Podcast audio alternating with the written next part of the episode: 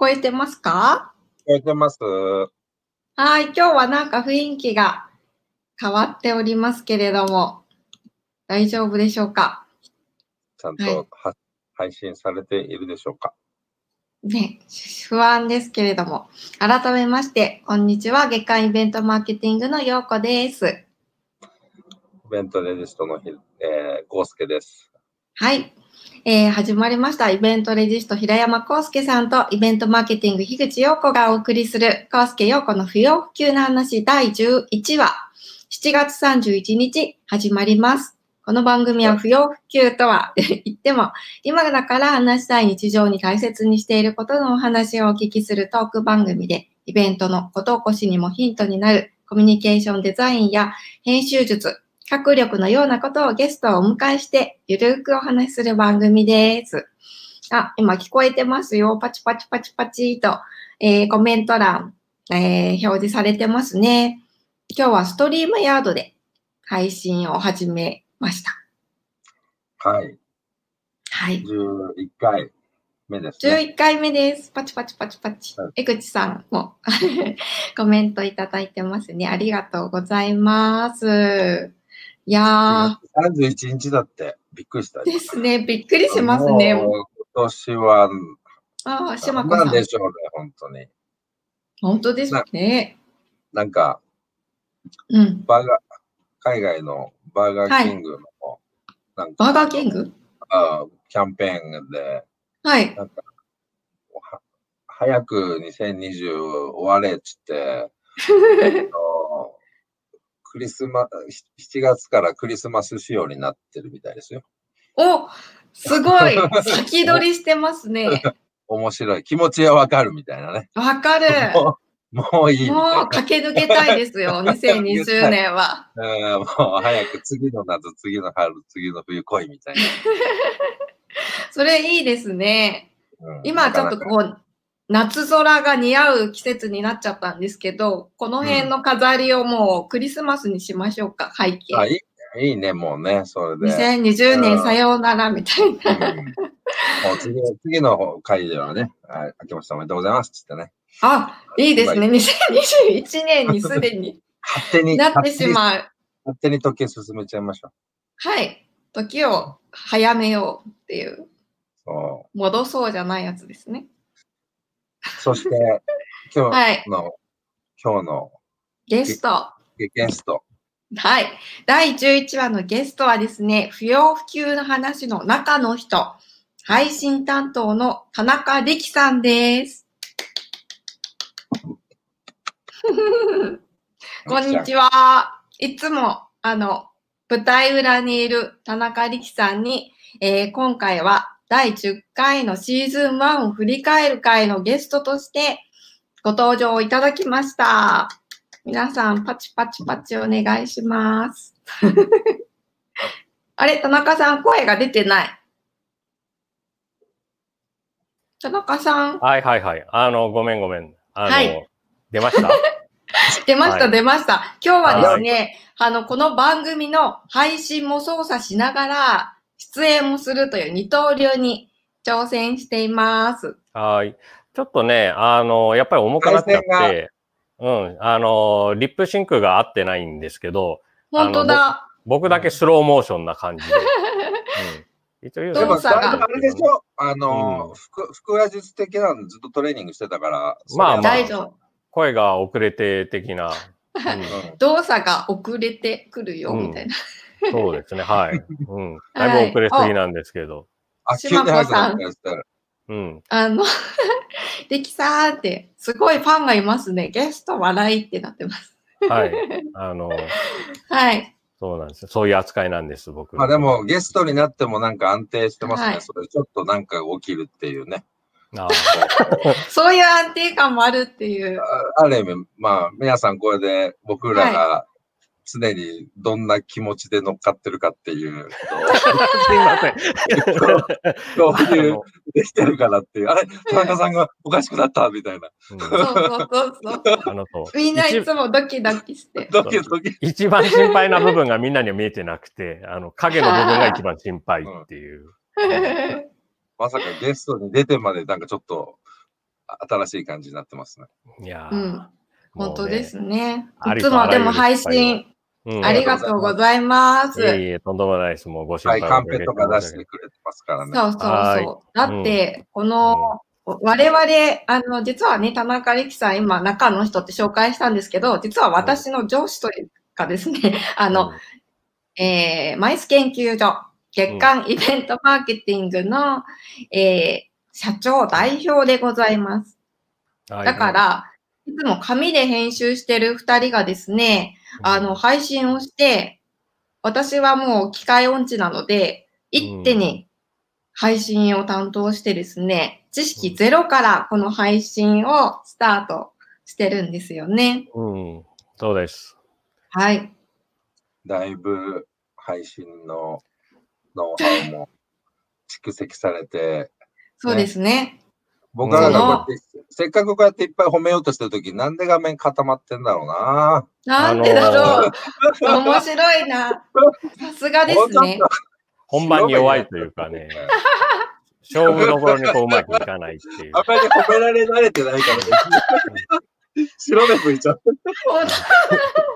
慣れないことするとね、あの、ぼコンピューターも僕のコンピューターなんで、僕のペースにだんだんもう5年付き合ってると慣れてくるんですよね。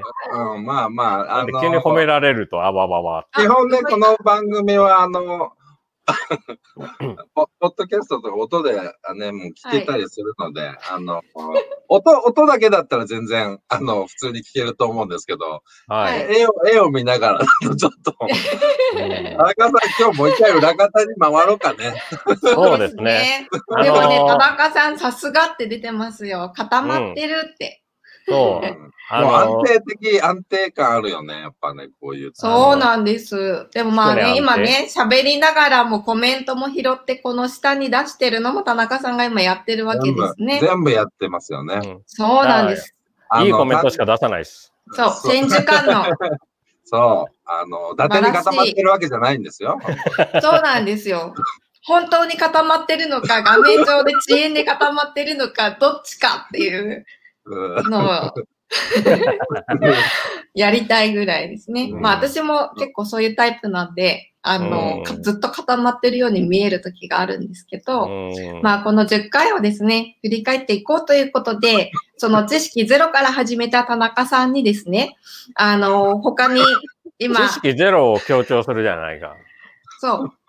あの、うんなぜかっていうと、今ですね、こうやってオンラインイベントやってるよ。あの、社内で始めたよ。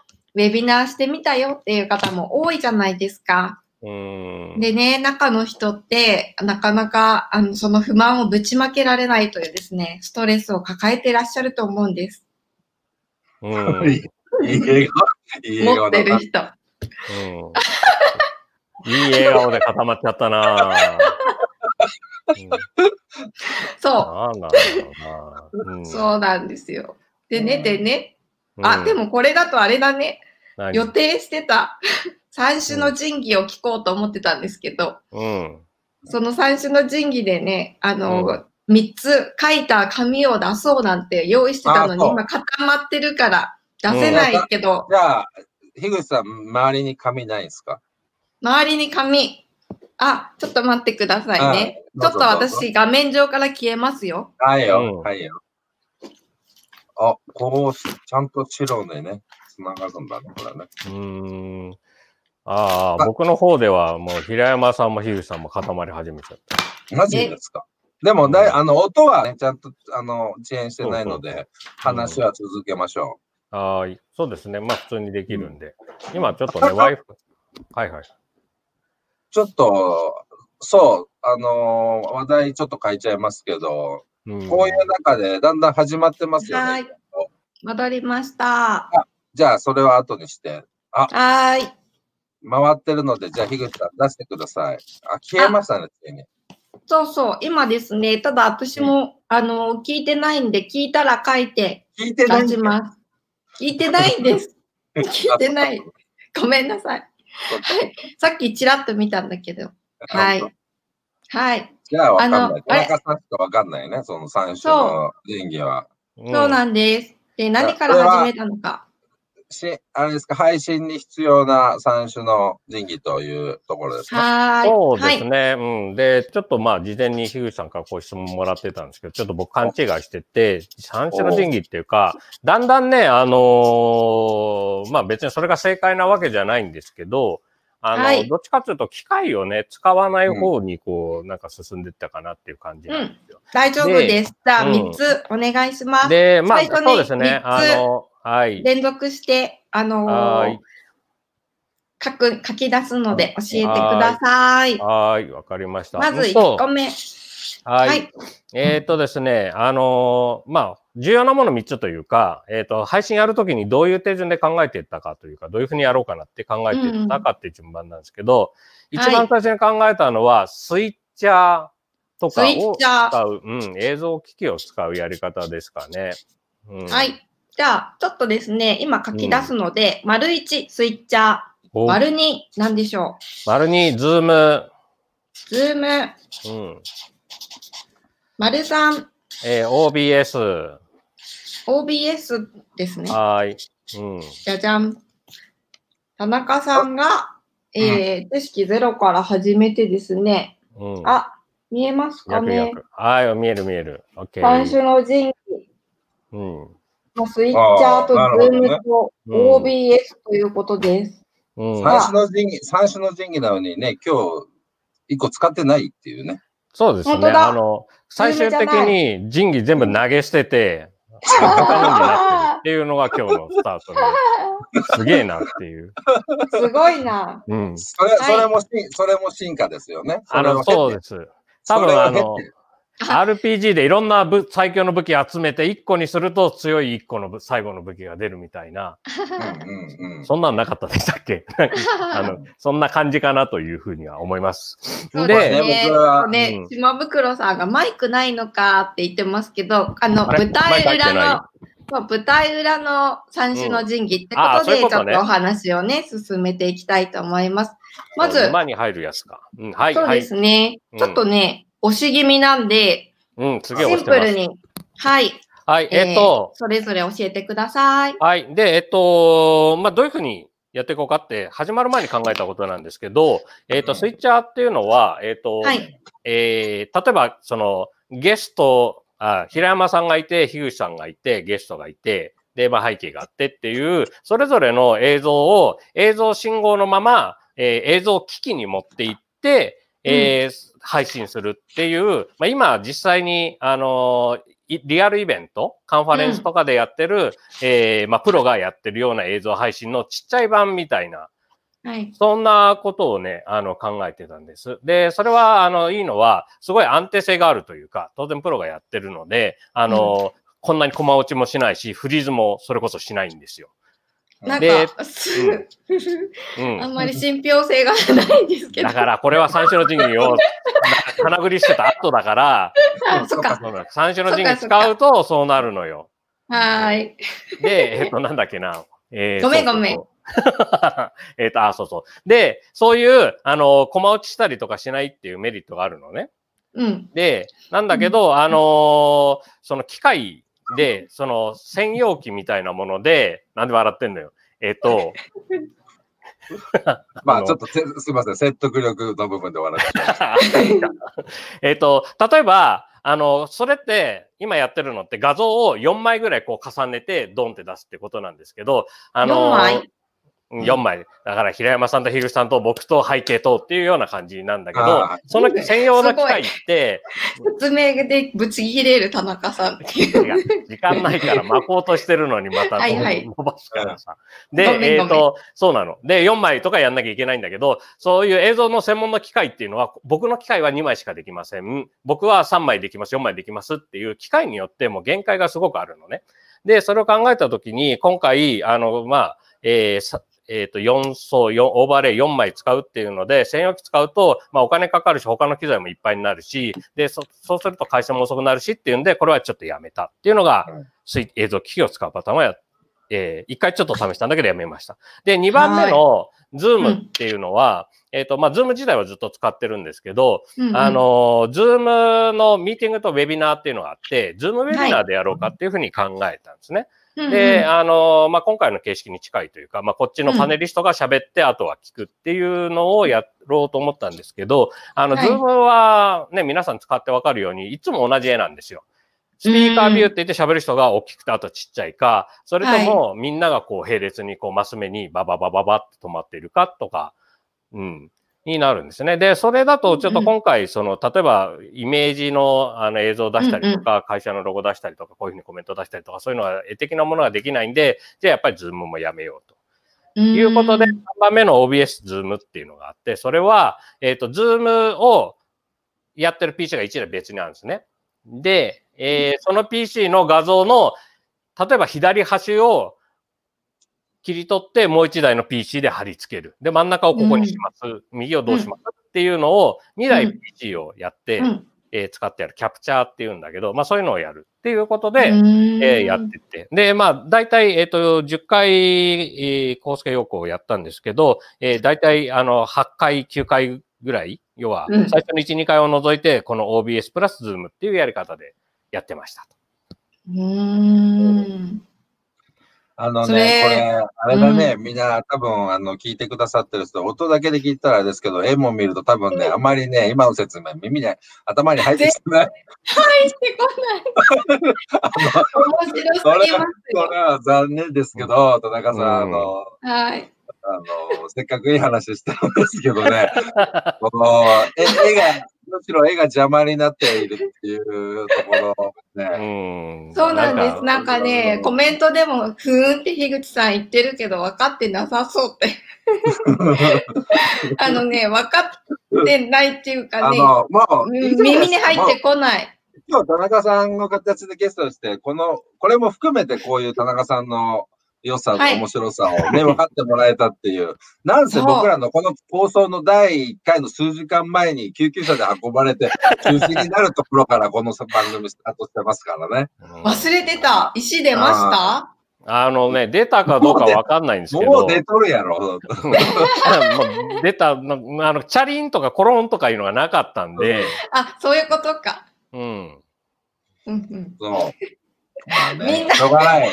すいません。今見てる人ね、全然中身をね、聞いてあないんでのすいません。今日はもしお話を聞いていただきたい人は、あの、はい画面を見ずに、もしくは目をつぶってですね、うんあの、お昼の時間だったら食べ物に集中して、あの、聞いてください。で、あの、映像を見ながらの人は、えっ、と、笑ってください。はい。はい。うんちょっと麺とか食べてるとブッって吹いちゃうかもしれないですけど。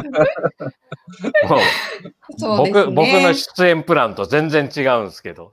なんだろう、こもうちょっれと、こう、かっこよく、おお中の人すげまあえ。本当にね、っていう感じでやすべての、まあ、かなりの確率で一つ一つのアクションに、こう、突っ込みどころがあるところが田中さあります。本当に。面面白いねえーな本当は田中チャンネルなんじゃないかっていう、そこに呼ばれた私たちゲストなんじゃないかっていう説が。そう、だから全部持ってっから、本当は舞台裏にずっといてくれてるんですけど、あの、皆さんに言いたいもんね、いろいろね。あの。いろんな面白いことありましたから、あの、それを伝え、伝えられない、ゲストを呼んでいる最中に伝えられないですからね、そんなことは。そうなんですよ。えっと面白すぎて。これもしかして僕はドッキリにかかってるんですが、映像の配信の話ことを話せって言われて、舞台に上がってみたら、あの、うん笑われるっていう。持ってる。うんいやいやだってこれさす、ね。うん固まろうと思ってなかなか固まれないよ。ね。私もさっきからね、頑張ってんですけどね、うん全然固まらない。よもそうそんな褒められ方あんの？固まるのも難しいし、超かと思ったら急に早送りみたいになるし、なんかもう笑わせてくれるような。ねえ。これ会社で見てる人は大変ですよ。笑いこらえるのにうん。ね、必死ですよ。うん。それはね、まあちょっと楽しんでいただきつつ、時間もあれですけど、まあちょっと音でね、進めたいと思いますけども。うんはい、次ですね。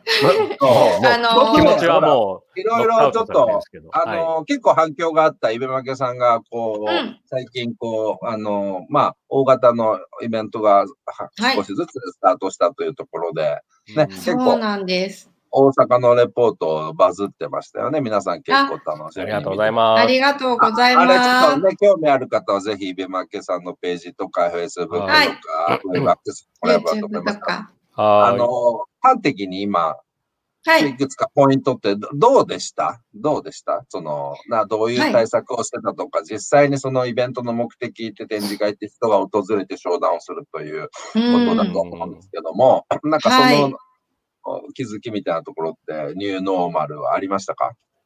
そう、ニューノーマルでですね、やっぱり主催者さんの、あの、第1号っていうことの気迫をね、まず感じましたね。あの、あー。そうか。えいろいろ責任もね、よくやりましたよね、でもね、ずっと多いですよね。うん。この時期にやっぱりやるべきっていうのは、あの、中小企業さんはじめ、あの、展示会って、やっぱり経済再生の一手なんですよね。そこに対するその責任感、主催者の皆さんがですね、あの、背負って、あの、参加者の、えー出展者さんもうん、きちんと、あの、経済回そうということで、うん。皆さんのこう一致した団結力でこう進んでいるところと、あと意外にも参加者さん、あの、うん。マスクしてるんで、結構普通に見て、普通に話してっていう風景、うん、マスクしてなかったらいつもの展示会じゃないかあなーなるほどね。っていうちなみ感じにマスでした。クしてない人って一人でも見ました？いませんでした。というのも、受付でマスクし忘れた方っていうので配布されてたり。そこもポイントですよね。ちゃんとはいまあ、そういうの主催する限りは、うんそれも想定して、あのーお渡しできるようにしとかなきゃってことですよね。そうなんです。そうなんです。フェイス、あのーマスクじゃなくてフェイスマスクでもいいんですか？あ、えっ、と、フェイスフェイスフィールドみたいなやつですあ、あかフェイごめんなさい。フェイスシールド、そうそうそう。あはい。それでのいらっしゃる方もおりましたね。でうん、運営スタッフ側はもう二重で、マスクオンフェイスフィールド？フェイスシールドうん。で二重の飛沫感染を防ぐ。まあ、基本的にじゃあマスクをしてただけで、そのあんまり風景変わらないってことは、距離的には、うん。案外皆さん普通にこう、話してた感じ？なんか、無理に距離を取って話してる感じでもなかった？あの、出店者さん側が気を使って時間を短く、ああ、あの。なるべくしようっていうオペレーションをされてるところもありました。うんうんうん、そうですよね。時間が短ければその分、まあ100%は何やってもないんで、その、どいかに確率を下げるかっていうところで言うと、うん。まあ、そうやって、あまり長時間話さないみたいなところなんですかね。うん、そうですね。でもどううしても相談で、あの、そうだよね話がね、盛り上がってね込み入ってくると、角度の高い話であればあるほど、まあ、長引きますよね。お互い、こう、そうなんです。説明だとね。うん、やっぱりリアルも久しぶりだったっていうこともあってね。でもなんかこう、総じて質の高い商談というか、コメントでも入りましたけど、ゲートとかどうです、サーモグラフィーのゲートは。あのですね、実はそのサーモグラフィーのカメラで37.5度以上になると音が鳴るのですぐ分かって入るっていう。ね仕組みだったんですけれども、あの、ちょっと驚いたのが、あの、で、出展もされてたのでお話を聞くことができて、サーモグラフィーの、えーカメラのメーカーさんが納品してるのかなと思ったら、イベント会社さん、イベント企画運営会社さんが、あ、の、提案されていて、うん。で、急遽、このコロナ禍で、えっと、事業の7割ぐらいが、このサーモグラフィーの、えー提案になったっていうことで、今、サーモグラフィーカメラのこうメーカーとしてですね、あの、立ち回っていらっしゃって、すごいそのスピード感たるやと思ってですね、イベント業界の人の底力を感じました。実際でもどのぐらい、そう、皆さんね、そうやって工夫されてますけど、どのぐらい、その、熱、ね、平熱高い人もいるかなと思うし、だ何度、何度そうなんです。何度が音が出るってでしたっけ？37.5度。そっかそっか。じゃあ、そっか、ただ、じゃあ、樋口さんは会場の周り5周ぐらいダッシュして、ちょっと試してみたんですよ。38度。音出そうみたいなチうんャレンジはしてないんですけど。してない、してない。ねそうなんです中さんも、ね田中さん田中は、さんあの、遠隔で、あれですよね、あの、インタビューされてましたよね。主催。うん主催じゃないかな。はい。音も来なくなっちゃった？あれ、音来てませんよ、田中さん。あら、映像の音も来てなくなっちゃっごめん、ちょっとね、聞こえなくなっちゃった。あ、聞こえた、聞こえた。た。こっちが聞こえますか？聞こえてない、聞こえてない、ちょっと聞こえてない。ないですね。うんあ、うんなるほどうん。まあ全部三種のきますね。三種の神器全部捨てちゃったからね。えーと、聞こえてちょっとないあちょっと拾ってきてもらっていいですか？三種の神器。あちょっとお願いします。三種の神器見つけてきたら戻ってきてください。はいあ、聞こえた、聞こえたけど、俺の声聞こえてます？あうん、聞こえてまあ、よかった、拾ってきた。す。うん、あでもね、今ね、田中さんの耳しか見えてないんだよね。うんもう絵はしょうがない。絵は諦めよう。諦めましょ。そうう田中さんあの大阪の会場のイベントで、あの、うんインタビューされてましたよね。うん。あれは、あのーインタビューしたのは感染症対策セミナーというのがありまして、うん。その企画をされた国際イベントニュースの東島編集長と、ああ、えー。はい。今回、その、関西ホテルレストランショーの、えー実際ガイドラインの実証実験の場でもあったということで、そのガイドラインを作成された大阪観光局、えー田中さんと、えーそのガイドラインの監修をされた加瀬先生の3名に、えーお話を伺いました。うんうんうんうん。それ、なんかそこの、どんな話だったんですか、簡単に。あの、ガイドラインの本質はですね、こうしたら、あの、開催できないんじゃないかとか、皆さんがこう心配しているので、開催がでどうすればできるようになるかっていうことを、まず第一に置いたガイドラインであったということ。うんうんうん。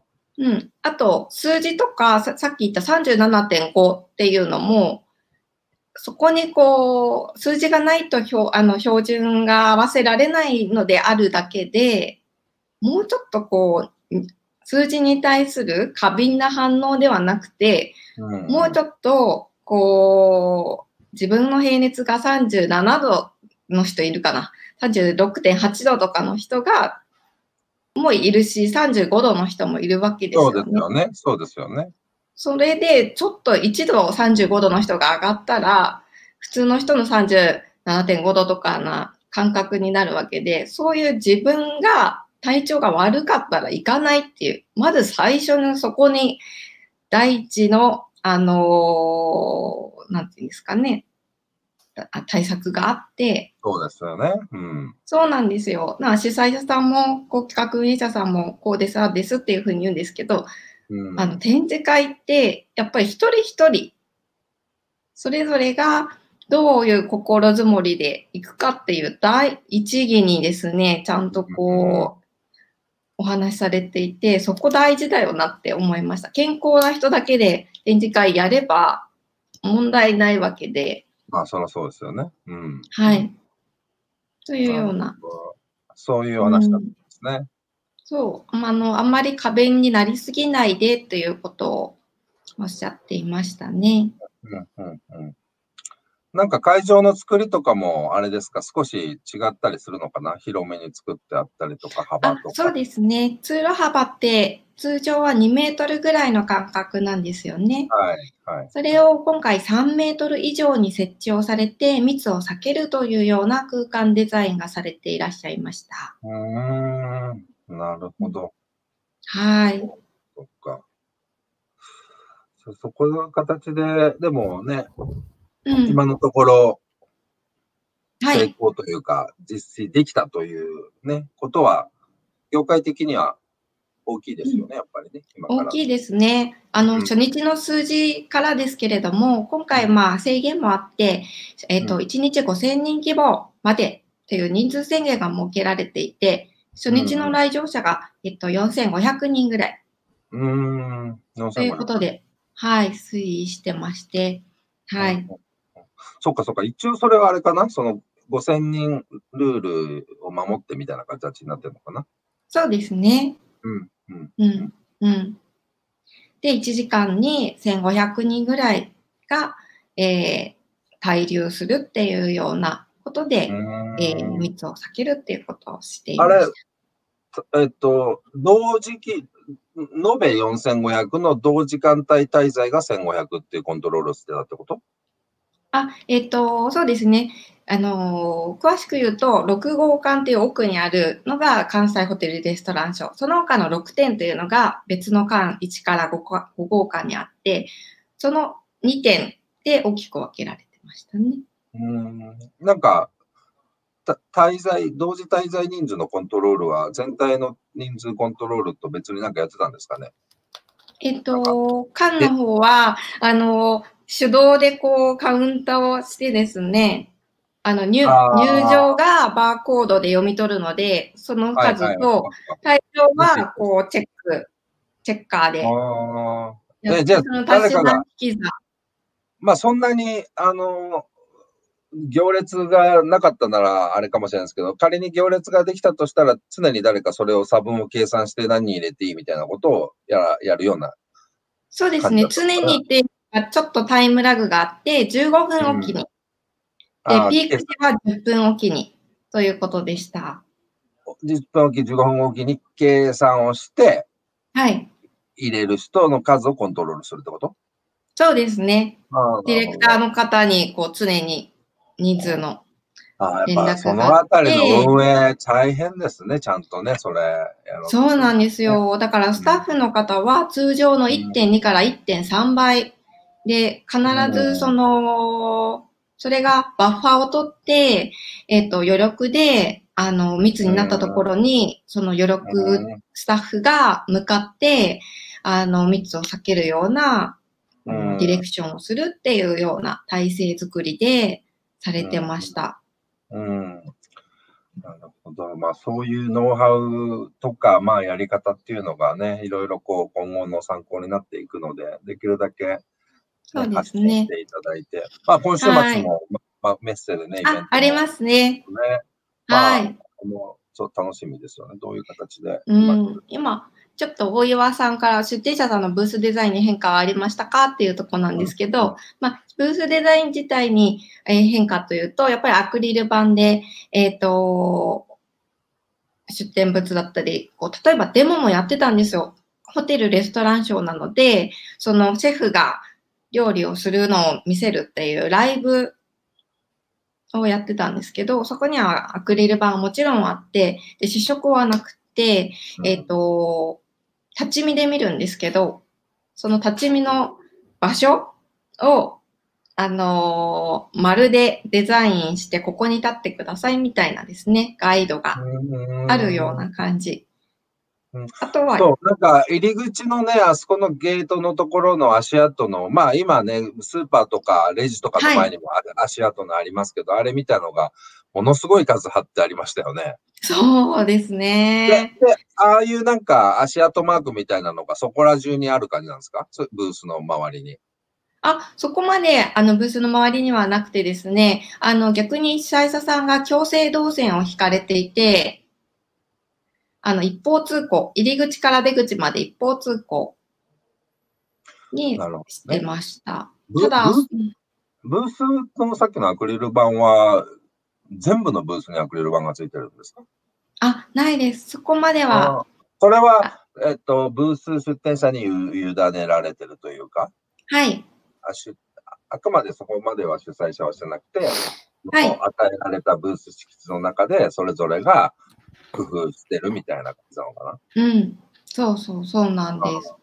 で、やっぱりこう、ペースシールドしてらっしゃる方が、出店者側のスタッフさんに多いので、まあ、アクリル板代わりじゃないですけど、うん。そんな腰で話していらっしゃる姿も多かったですね。やっぱ出店者さんはフェイスシールド多い。うん。多かったです。あれ平山さん。あれああれ、俺おかしくなってる？あ、大丈夫でした。大丈夫？大丈夫ちょっと田中さんが半分になってるだけでした。田中さんは音は聞こえてる？あ、バッチリ聞こえてます。オッケー、オッケー、オッケー。はい。あの、ただ、あの、メッセちゃんとしたは何、のイベントですかって、あ、これですねの。今週末の、うん、なんか、あ、そうそう。メッセは、えっ、と、車の展示会ですよね。えっ、とですね、なんだっけ、なんだっけ。あ、これだ。ちょっと待ってくださいね。オートモビル、なんだっけな。あ、オートモビルオートモービルカウンシル2020。なんか出店者のあれ、ステマル見ると、なんかモーターショーみたいな感じですよね。メーカーさんが。うんうん。そうですね。うん。大体日本の車メーカーとかは出てるのかな？そういう感じなのかな？うんあの。クラシックカーとかそういうのも出てるんですかね。うんはい。うん。それが金、土、日と開催をされますので、だからまあ、そういうの、そこでもね、あのーはいこれもビジネスで確か一般であるようなイベントで、一般の客も、お客さんも来るっていうと、で、大阪の場合、え一般の方は来ないよね、あの、展示会。うん、うん。そうですね。うん。だからまあ、なんかビジネスって、なんかイベントも二つで、なんかはい大きくざっくり分けると、こう、ビはいジネス的なマインドで来るっていうと、うん。なんかさっき言った一致団結感とか、ここみたいな、あーはい。要はビジネスも成功させなきゃいけないけれども、なんかこのじイベント自体も感染も広めちゃダメだ、業界的にとか、まあいろんなうんわかると思うんですけど、またちょっと強いて違うと思うんですね。より気をつけなきゃいけないというか、目的が、はい。まあ、あの、ファンだったりとか、自分が好きっていうところで行ってるっていうところのマインドっていうのは、ちょっとね、あの、またビジネスイベントと違う部分もあると思うので、まあ、初日のビジネスデーの部分はもしかしたら、あー大阪的な部分かもしれないし、で、そうですちょっとね。楽しみなのが、ちょっと僕も見に行ってみようと思いますけれども、あの、一般で、はまあ、あの、普通にチケット買って入るやつですよね。で、うんなんか、あれは、一般の方がガーッとかなりの人数来るはうずなので。ん。ファンがね、それこあその、来るという。うん、まあ、モーターショーとかでもすごい人来ますからね。うん、そうですねのは、なんかちょっと、どういうふうなオペレーションをやられてるのかなっていうのも含めて。ううんん。やっぱ、り関係者の方もね、お話ししてたんですけど、うんまあ、展示会ってビジネスの場なので、あのー毎日もう出社されてる方って、また電車で、あの、満員な、ね、密なうん電車に乗って、あの、オフィス行くわけじゃないですか。そこと、そこまで変わらないんですよねっていう話をまあ、そうですよね。そうしていて、あテンションが違うわけですよね。そのうんファンになったイベントに行った時の、こう、振る舞いと、うん。うん。うん、だからドイツでもイベントの中では展示会というのがいち早く開始をされたっていうことは、なんかそういうことだとうん。いう話もあって、あの、展示会は違うんです。ライブはあ危険ですということではないんですけれども、やっぱ振る舞いが違うというところ。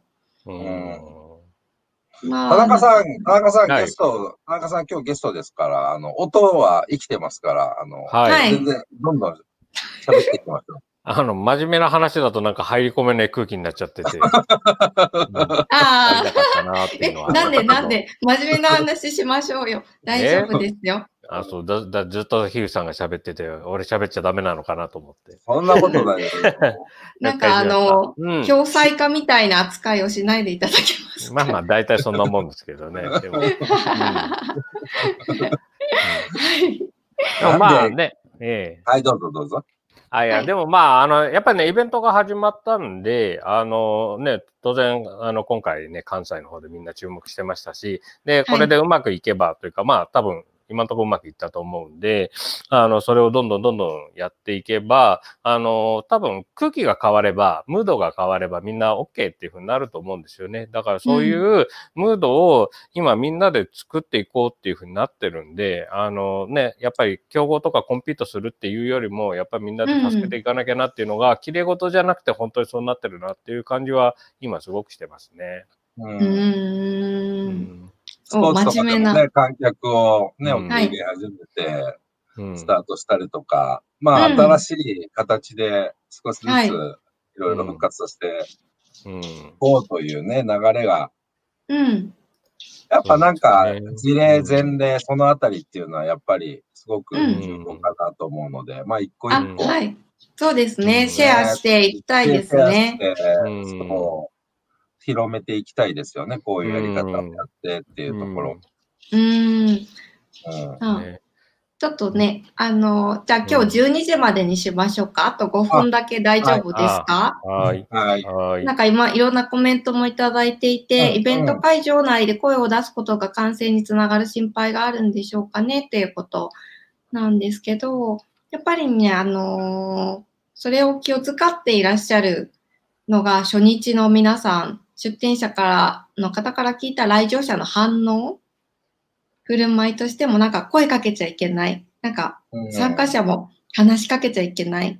みたいな、あの、うん。特に、えっと、新規の方同士だとなかなかそこの振る舞いが、あの、緊張感があったよって話だったんですけれど。あのでも二日目になって、周りで、うん例えばその既存の方だったりとかがこうお話ししている姿をこう見ると、皆さん安心して、また話しかけられやすい雰囲気になったりっていうので、う。うんん。あのーこの間、コウスケヨッコにも出ていただいた竹村さんうん。もあの、関西ホテルレストランショーのブースをされてらっしゃったんですけれども、あの、出店者さんの振る舞いとして、えっと、一人でご覧になって、どうしても質問したい、あと商談したいっていう方の時間をなるべく短くするようなオペレーションをしていらっしゃいました。難しいよね。でもそういう興味のある方って絶対長くなっちゃうもんね。興味なければないほど短くできるだろうけど、あればあるほどそうなんです質問も増えるだろうしね。うん。そうあそこをどうやるんだっていう話だよな。うん。そうですね。竹村さんの方では、あの、なんていうか、動画でその商品のことを伝えるということと、あと、まあ、商談ですから、それに対する必要な、あの、卸の情報がありますよね。それはか紙で置くとか。うん、そうね。だから、だから構造的に言うとさ、結局、まあどういう、一番こう感染リスクがあるよって今言われてるのは、こう声を出したり、唾とかっていうところじゃないですか。ね。はいそこが一番飛沫っていうと、だだから距離取りましょうとか、だからうがいしましょうとそうですねか、っていうのると。だからそれに対するソリューションでこれから面白いなと僕は思っていて、要は何かが起きると世の中こう、えーイノベーション起きたりとか、システムが進んだりとか、もしくは過去のものを改めて見直すみたいなところが。で、僕なんかこの間というか、ちょちょっと前ですけど、マレーシアにスターバックスした時、あの、うんあの、耳の不自由な方だだけがスタッフでいるお店なので、そこは音ないんですよ。だって声で注文しても届かないんで。あの、基本的に筆談か手話なんですよね。うんうーん。うん。だからなんかちょっとぶっ飛んだアイデアかもしれないけど、ここってみんな手話を覚えるチャンスちゃうのとかね。おー、なそうですね。うん、なんかの日本にもできたらしいんですけどね、なんか、いあの、えあ、ーはい。うんあの、スターバックスさんの店舗が。ね、うんいううんのは、なんか本当にそれって違う問題も解決するじゃんっていうダイバーシティ、そのね、うんみんなの音がなくても僕らコミュニケーション取れるって。実際に、まあ、あの、ね、あの、それだけしかコミュニケーション取れない方世の中いるわけで、うん。うん僕らそれを学ぶすごいいいチャンスなんじゃないの？音出しちゃダメ、うん声出しちゃダメだったら、僕ら手段あるじゃんっていうさ。ちょっと話を聞きたいですのとか、なんかそういうサイン、質問がありますとかう、ん。商談ですとか、ここさ、なんか自分の自己紹介とかさ、簡単な話ぐらいだったらさ、覚えるチャンスだよね。うんそうですねうん。うん国立のスタバだそうですよ。あの島があるの。ねめちゃめちゃこう、高度な会話をするまでにはなかなか大変だろうけども、うん。なんかね、なんか、うんアジアの国で公用語を全部英語にしようって言って実現してる国もあったりするわけで、うんあそっか。みんなで頑張れば、みんなで頑張うれば。うん、音を出さないコミュニケーションを発明すればいいんじゃないのっていうね。うんうん。それもあるかなとか。そうですね。例えば、うんまた飲食店のメニュー表示みたいに、どれですかみたいな、こうん。指差しでやるとかですねそ。ういろいろとうんヒントは他の業界にもあるかもしれませんねあ。る。うん。それはすごく使えると思うしね。まあまあ、だから、なんかいろいろこう、とはいえそれはちょっとぶっ飛んだ話なんで、それはやった方がいいなと思いつつも、まあ、うんうんなるべくうん。なるべく全体的にっていうと、そのマスクだったり、こう距離だったりっていう結果にはなると思うんだけど、結局その一人一人の体調管理が大事みたいなところで、一人一人のそういう意識が上がれば、うん案外ソリューションってあるかもしれないよねっていううんうん気はしてますけどね。う。ん、そうですよね。あ、やべえ、真面目な、真面目な話すると田中さんままっちゃうんだよな。今日ゲストだったよね。あうんそう田なんです中さんをゲストをほったらかしにしてしまいました田中さんが振。ったんだからね。田中さんが真面目な話振ったんだからね、これね。自分で。振るだけ振って入れないっていうかわいそうな。あの、ど読者、視聴者代表で質問してるだけですね。わかりましたう。ーん。あまあ、まあ難しいこと話せないからいいんですけど。うんお腹空いてきたんで、そろそろ。そうですね。はい。じゃあちょっと健康を保つためにもおはい昼、はいたくさん食べて、まはた午後も頑張っていきましょう。はーい。はー い。ではでどうは、も。おはい。ありがとうございました。あり疲れ様がとうござです。いました。本日のゲストは田中力さんでした。手を振ってるところが映るかどうか。うわ、固まってます。はーい。一応ね、手振ってます。さすが最後まで持ってきましたね。はいはい。はーい。これは田中さんがカットしたら終わり？